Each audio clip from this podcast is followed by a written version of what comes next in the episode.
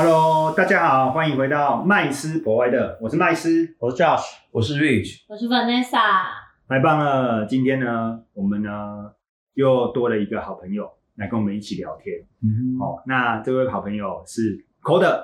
哦，他是期货经理人出身，哦，也在台湾的金控体系待过哈、哦。那我们今天呢有这个机会比较难得哦，因为其实在座呢有好几位就是有操盘的经验。嗯，哦，但是操盘其实也没什么嘛，像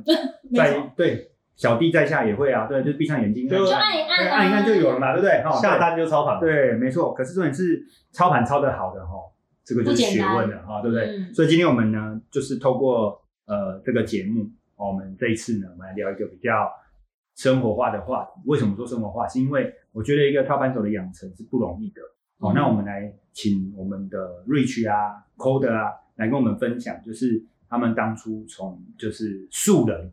哦开始，慢慢的去接触交易的过程，跟学习交易的过程，他们遇到的这些点点滴滴。然后后来他们在这个过程中，觉得遇到最大的困难会是什么？哦，然后最后如何把自己养成变成一个真正哦有素养的操盘手？当然，我想这个应该跟我们去这个外面 FB 广告一大堆有没有？然后都会看到说哦什么什么老师哦教你看什么 K 棒哦，对然后你去上课完了之后，似乎感觉自己就已经无敌厉害了对哦，可以就变成操操盘手哦。那所以呢，其实这个是完全不一样的哦。那我们今天就借这个机会呢，让我们的听众呢能够真的去认识了解，就是一个操盘手从他懵懵懂懂到他真的成熟这个过程，他必须付出什么样的代价 哦。那我们今天呢，我们不如我们就先请我们 Coder 哦，先来分享一下他当初是怎么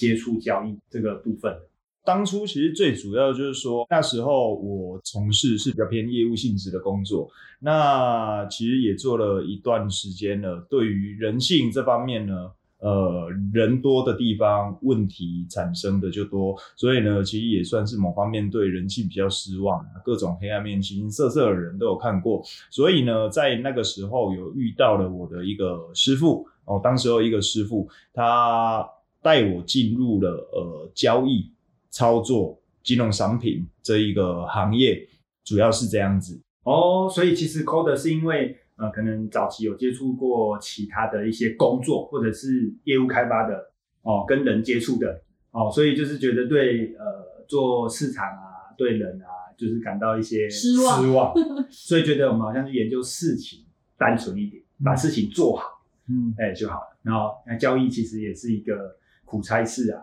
哦，那 A Rich 呢？你呢？什么样的契机？是不是？对，嗯，当时就是先做营业员啊，股票营业员啊，然后也看了很多书啊，后来发现呃，台湾开始开了那个选择权嘛，哦，那基本上我还是会个人兴趣还是以期货选择权衍生性商品比较有兴趣，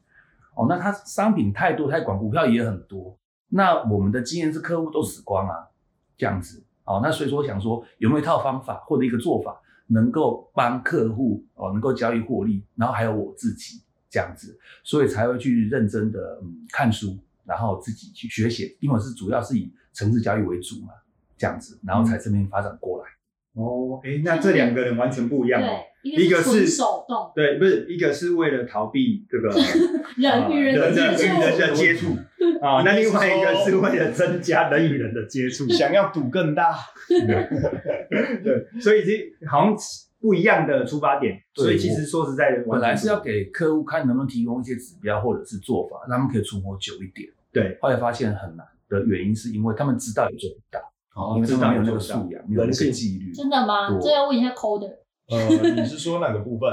自律啊，自律的部分吗啊，呃，其实我我呃，我还是觉得啦，这个市场不管怎么样，就是在赌嘛。我们赌它往上往下，赌它明天太阳会不会先从西边上来嘛？我们都一直在赌这件事情，赌我明天还能不能活着看到太阳嘛？都是这样子。所以呢，其实进入这个市场，我们说到人性的话，那其实坊间最常听到不外乎就是所谓的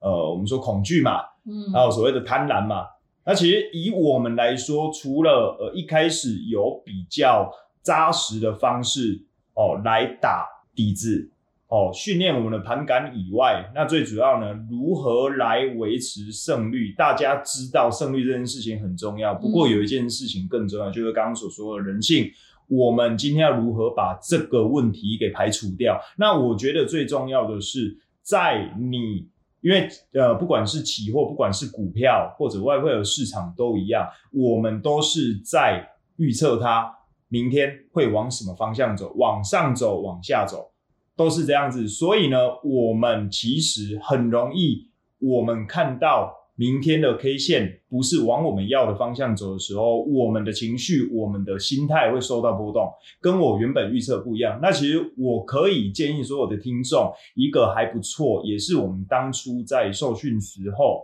的一种方式来克服掉人性这一个问题。哦，因为我本人呢，也是跟呃 Rich 比较不一样的，是我本人是从事是比较偏主观式交易，而不是利用程式来做辅助以及指标来做辅助，还是比较偏哦，完全是以个人的意识在做操作，主观性的交易。那所以呢，在克服人性这一点，维持好的心态哦，维持住，我觉得这是一个比较呃被大众比较难克服的一个难题。哦，那我可以大概说一下，其实我们在呃进入市场，也就是说在我们下第一张单之前呢，我们都会有一段说长不长、说短不短的一个交易准备期。哦，简单来说，我必须要先做策略。那这个时间呢，最短大概两周，最长大概有做到三个月。你的意思是你每一次的交易都会做每一次的对，都必须要先做策略。那这两周到三个月当中呢，其实我们对于自己的要求，就是我们如果策略没有先全部做好，基本上我们是不能够去下单的。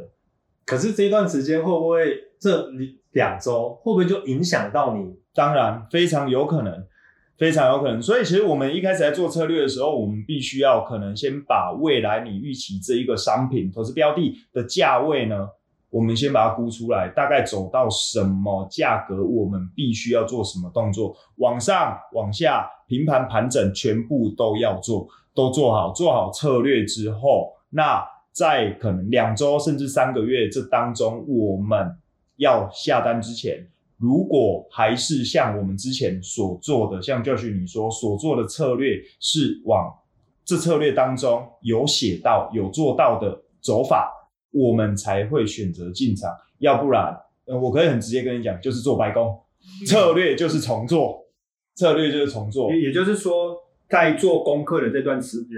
他必须要能够呃用过去，然后来去预测他自己的未来走势。那可能未来走势可能会有几个方向。那假设如果没有达到这几个方向，那就是白做了。对，就是重新再做一次，或者是再另外挑选标的。对，哦，那其实主观式交易者他的。他要所要做的功课很多，嗯，做的功课比较多，而且要克服的难度是比较多。是，对，曲对曲你怎么看呢？嗯，其实我是懒惰的人，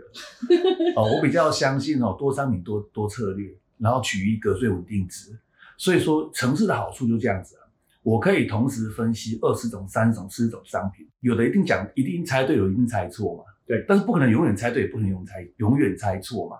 只要胜率赚赔比过得去就好了。所以我等于是比较类似像资管的概念，把客户的风险值，然后做一个分析，他可以做他可以接受的风险跟策略跟商品，所以把它分类好之后就比较我就轻松了，就一台电脑哦，我可以挂上二十种、三十种商品，甚至分成十种、二十种、三种不同的策略这样子，然后一定有神队友跟猪队友，嗯，那无所谓，我取到的不是获利最大化，我取到的是获利最稳定化，赚的不多但是稳定。那这样子的话呢，如果客户呃。试单或者说交易之后，可能我们都取年嘛，一年、两年、三年之后，他自己有办法做到复利，而且慢慢的把自己部位放大，那就可以留住客户。那是这这是我当时最原始、最根本的想法，这样子。所以做对做错一个策略或者是一只商品，在我这边其实我这边的方式是我不会去纠结这个。哎，我发现两位都有讲到一个共同的点，就是讲到胜率。哦，就是不管它是主观式交易的，或者是属于层次交易的部分，对，他们都还是会有一定的呃，就是稳定度，就是来自于胜率的问题。是，对。那我比较想请教两位，就是说，呃，在你们接触到学习的过程中，因为你们刚刚都有提到就是胜率的问题，你怎么样可以去，不管你们两个方式是如何啦，那这个过程中你是怎样去培养这个胜率的问题？哪些东西是？呃交易者应该学习的基础，应该这么说哦，因为不然的话，其实大部分听众我相信应该都是看广告、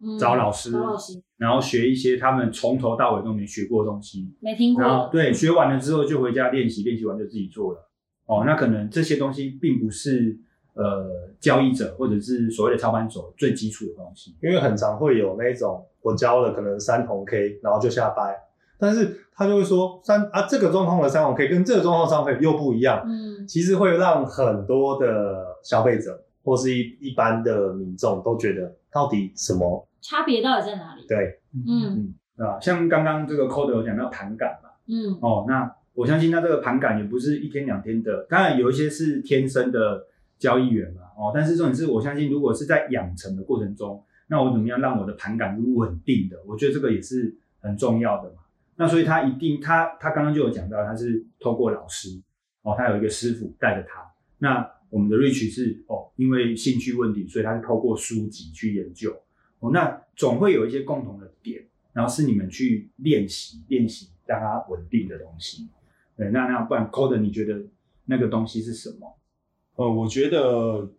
因为刚刚有提到稳定这件事情嘛，我觉得其实稳定最主要还是要来自，因为我个人跟 Rich 比较不一样，是我是主观式交易，那稳定对我来说其实就是你哦，我们说首先你就是要先照着你原本所已经定定好的策略下去做，而不能哦，举个例子，这一波行情我可能会看空它。假设我策略做出来，假设我策略的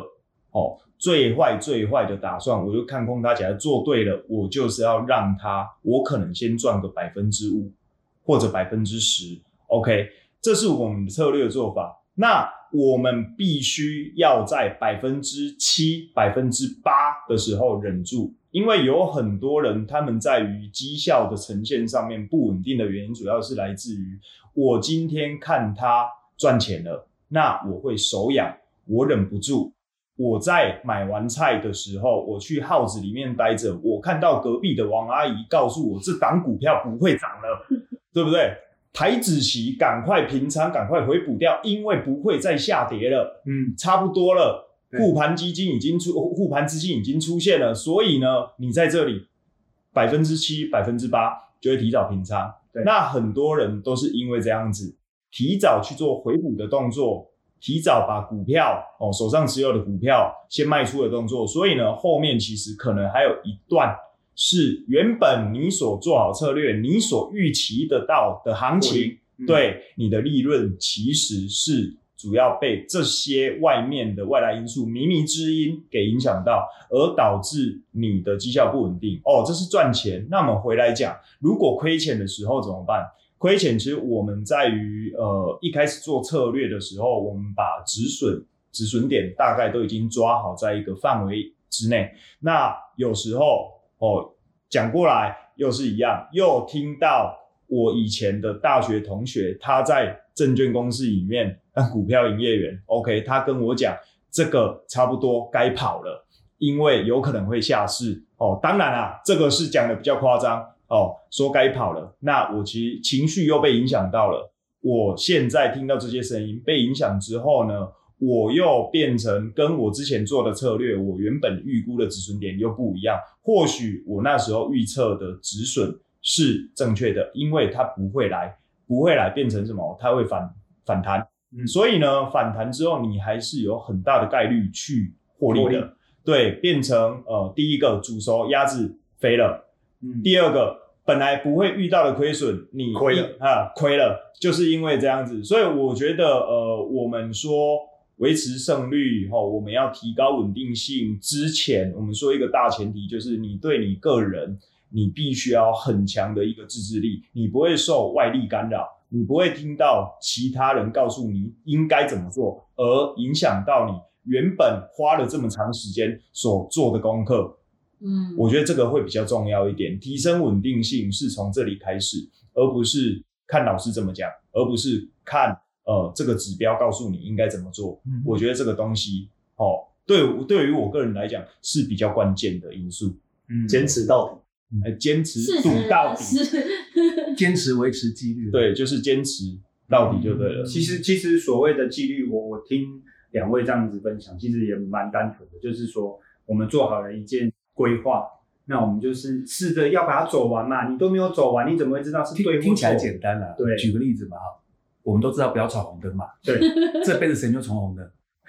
哎，搞不好我听过，我真的有没是看过这样子人哦，是这样子，很少。嗯，那这种人就很适合来做交易，嗯，非常的适合做交易。哦，所以以后问人家是不是做，哎，你有没有闯你有闯红灯难是难在说，不是说红灯要停，绿灯要行。对，你说交易的技巧、胜率什么的，其实看一些书，自己做几手，大概会可以了解。对这样子。问题是你能不能一百次、一千次、一万次、十万次都这么去执行？所以刚 Code 跟我是一样的想法，就是说你一定要怎么样，要有纪律。贪婪恐惧那个在纪律就是一个遵守的程度跟能力值嘛。那我是直接不考验嘛，我干脆直接系统化、城市化，嗯你就买这个商品，就这样就结束了，不是针对单一城市、单一商品去做维持它的动作。两两位讲完之后，都觉得好像我现在在那个寺庙，在寺庙里面跟两个和尚就是访问的感觉，对啊所以就是这这就是是好像就是要已经走到这个心如止水，有没有？然后这就是为什么说很难，就是说很难教出厉害的人，厉害操盘手，原因是方法很好教嘛，纪律教不了。我跟你讲，不要闯红灯嘛，你看教一百个，你看一万次、两万次上路，有几个可以遵守这个规定的？纪律就确实是教不了，那是但是总会有想办法可以控制的情况吧？对吧？那那那应该是说，在这个你们真实的交易人生里面，不可能永远都是面对着就是投资的产品吧，然后都毫不放松，然后不会有任何的心情上的波澜，这个不太可能吧？总会有一个方式去平衡，说我怎么样可以让自己觉得啊，我要能够就是让自己在更专注，或者是说啊自己不要受到这些外界的这些因素所干扰，一定有方法嘛，对吧？还是这个没有办法，这个就是呃也是个人特质、个人个性问题。嗯，我觉得是个性问题是一个啦。再就是说，你交易那笔钱其实跟你来讲没差。没差，意思就是说，我有很多以前很多的客户啊，对，打电话给他，他也知道哦，我还有几只股票摆着，没在看的。对看之下，哦，已经摆十年、十二年了。台积电从三十块买到现在，哇，他说要我的个性的话，五十块就卖了，是四十块就卖了。他是因为忘记了，嗯，因为他摆的部位太小，忘记。然后股票的涨跌又太温，呃，对，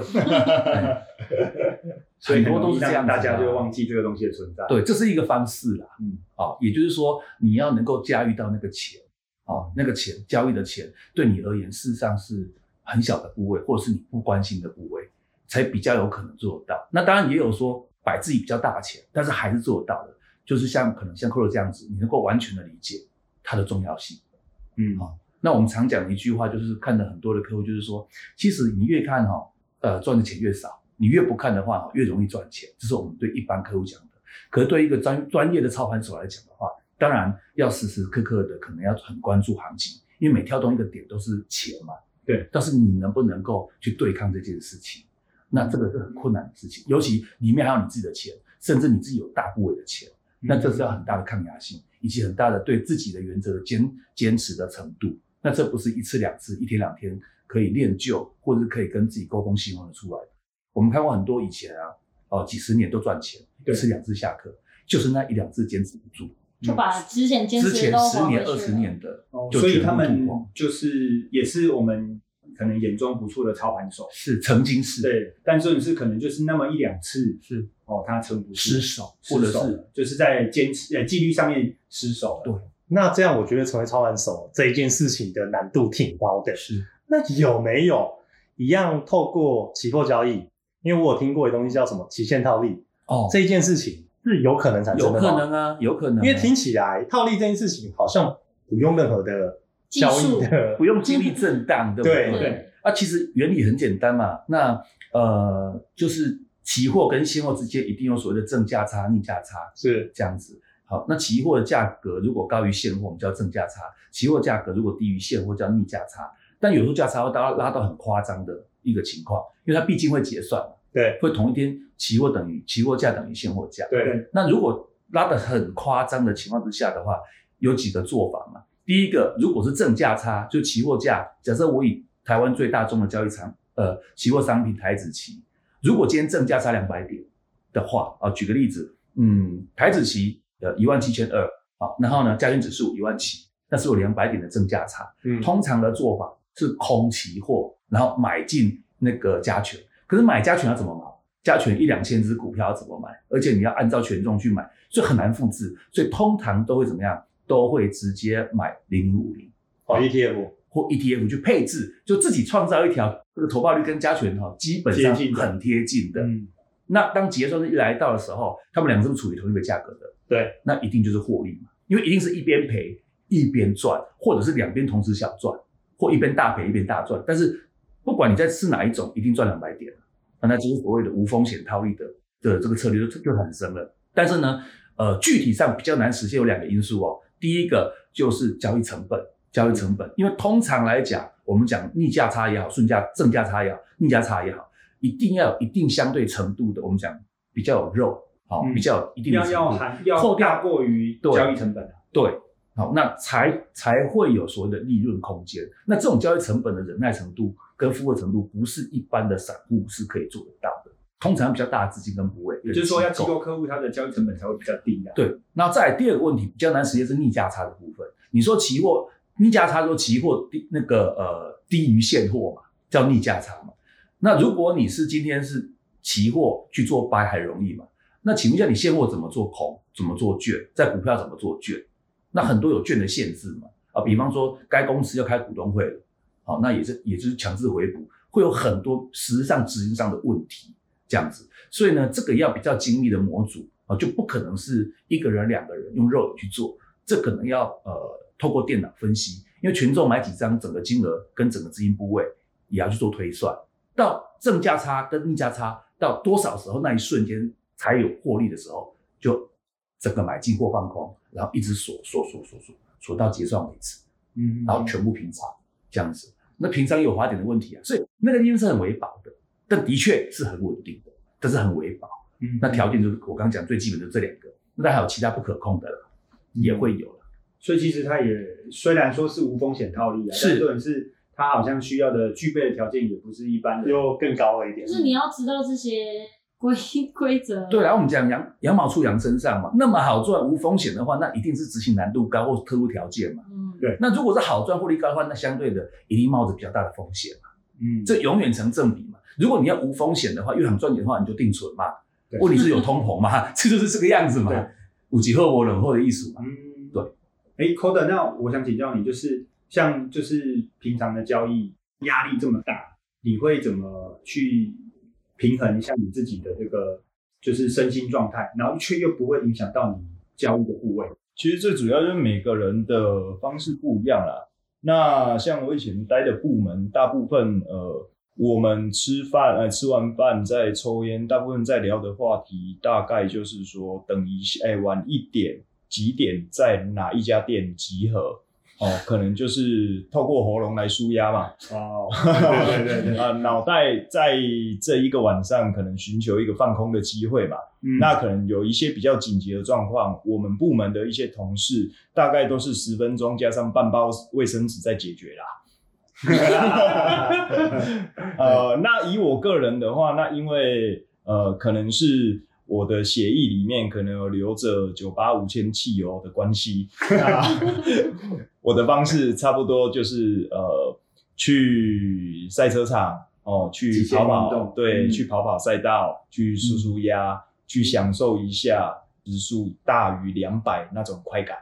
嗯，哦，大概是用这些方式去做舒压啦。对，哦，不然我觉得其实尤其是像我也蛮羡慕 Rich 的啊，像他本身呢，呃，用城市来做辅助，那可以克服掉我们很多哦自己在玩、自己在下单的这些，不管是呃职业的交易员，又或者是散户，都会面临到的问题以外，其实是可以过得比较呃有闲又有钱，然后又可以比较优雅的过生活。像我们就比较不一样哦，比较水深火热。那其实我我是这么觉得啦，做任何事情都会有压力，可是当你寻求抒发压力的途径是大于你原本这个压力的时候，原本压力就不算是压力。因为如果再从事极限运动，基本上出去的话，可能都是要以骨头断掉来作为代价。这个时候的压力会大于我们在做交易、在做策略当时候的压力。人家说痛苦都是比较出来，压力也是比较出来。当然啦，因为一山还有一山低，你就不会那么痛苦了。对，所以其实我我我觉得今天的这个访谈聊天啊，其实我们也可以看得出来，就是一般人都是希望，呃，最近有个名词叫躺平族嘛，嗯哦，都希望能够过着财务自由的人生嘛，哦，那投资好像是一个很好的选项，对吧？嗯，捷径，大对，大家都认为是捷径，也是很好的选项。可是各位知道吗？其实要付出的代价比上班怎样还要痛苦，比你做业务还要痛苦。对，那你能够忍受这些，你才能够进到投资的领域嘛。那所以其实我觉得各位听众也不要这么快气馁，但是也不要太乐观哦，不要觉得说去上了课就可以慢慢的养成变成操盘手。其实它需要具备很多的呃条件哦。那当然个性上或者是呃在自制力上哦，都需要经过时间哦不断的去调整哦。那当然呢，我觉得做不到交易员哦操盘手的人生，但你至少可以呃在你的呃人生里面做一些副业啊、斜杠啊，然后投资理财啊，单纯的投资理财哦，透过这个呃理财产品的配置哦，你还是可以让你自己的人生慢慢的、慢慢的朝向财务自由，嗯而不要一定要哦坚持在这个什么三年啊、五年啊，哦就一定要过着躺平族的生活哦。那所以其实呢，有时候快不见得是好事哦，但是我们借由这这个机会哦，跟两位操盘手近距离的接触哦，当然我们并没有在这个访谈过程中请他们两位跟特别跟我们。哦，指导一下或报什么名牌，告诉我们说什么交易策略是无敌的哦，因为透过这个访谈，大概大家都知道，有时候报了没用，对，报了没用。第一是报了没用，第二是也没有报不了守不住也是对，也没有所谓真正的无敌策略嘛。刚刚讲的一个就是期货跟现货的这个所谓的无风险套路，它其实中间所要具备的条件也是非常高的、嗯，哦。所以其实呢，我们在这个访谈过程中，真的是不断的哦，真心的建议我们的听众哦，那在这个过程中哦，你的投资理财人生就是要哦给自己一段的时间哦，然后呢，慢慢的去适应，而不是说一次哦想办法就要进到这个投资领域里面来哦，这样子对各位哦来说才是最好的哦。那今天真的也很感谢哦，有这个机会跟大家哦在这边分享哦。那我们今天的节目就到这边了哦，好谢谢各位喽，下次见再见，拜拜拜拜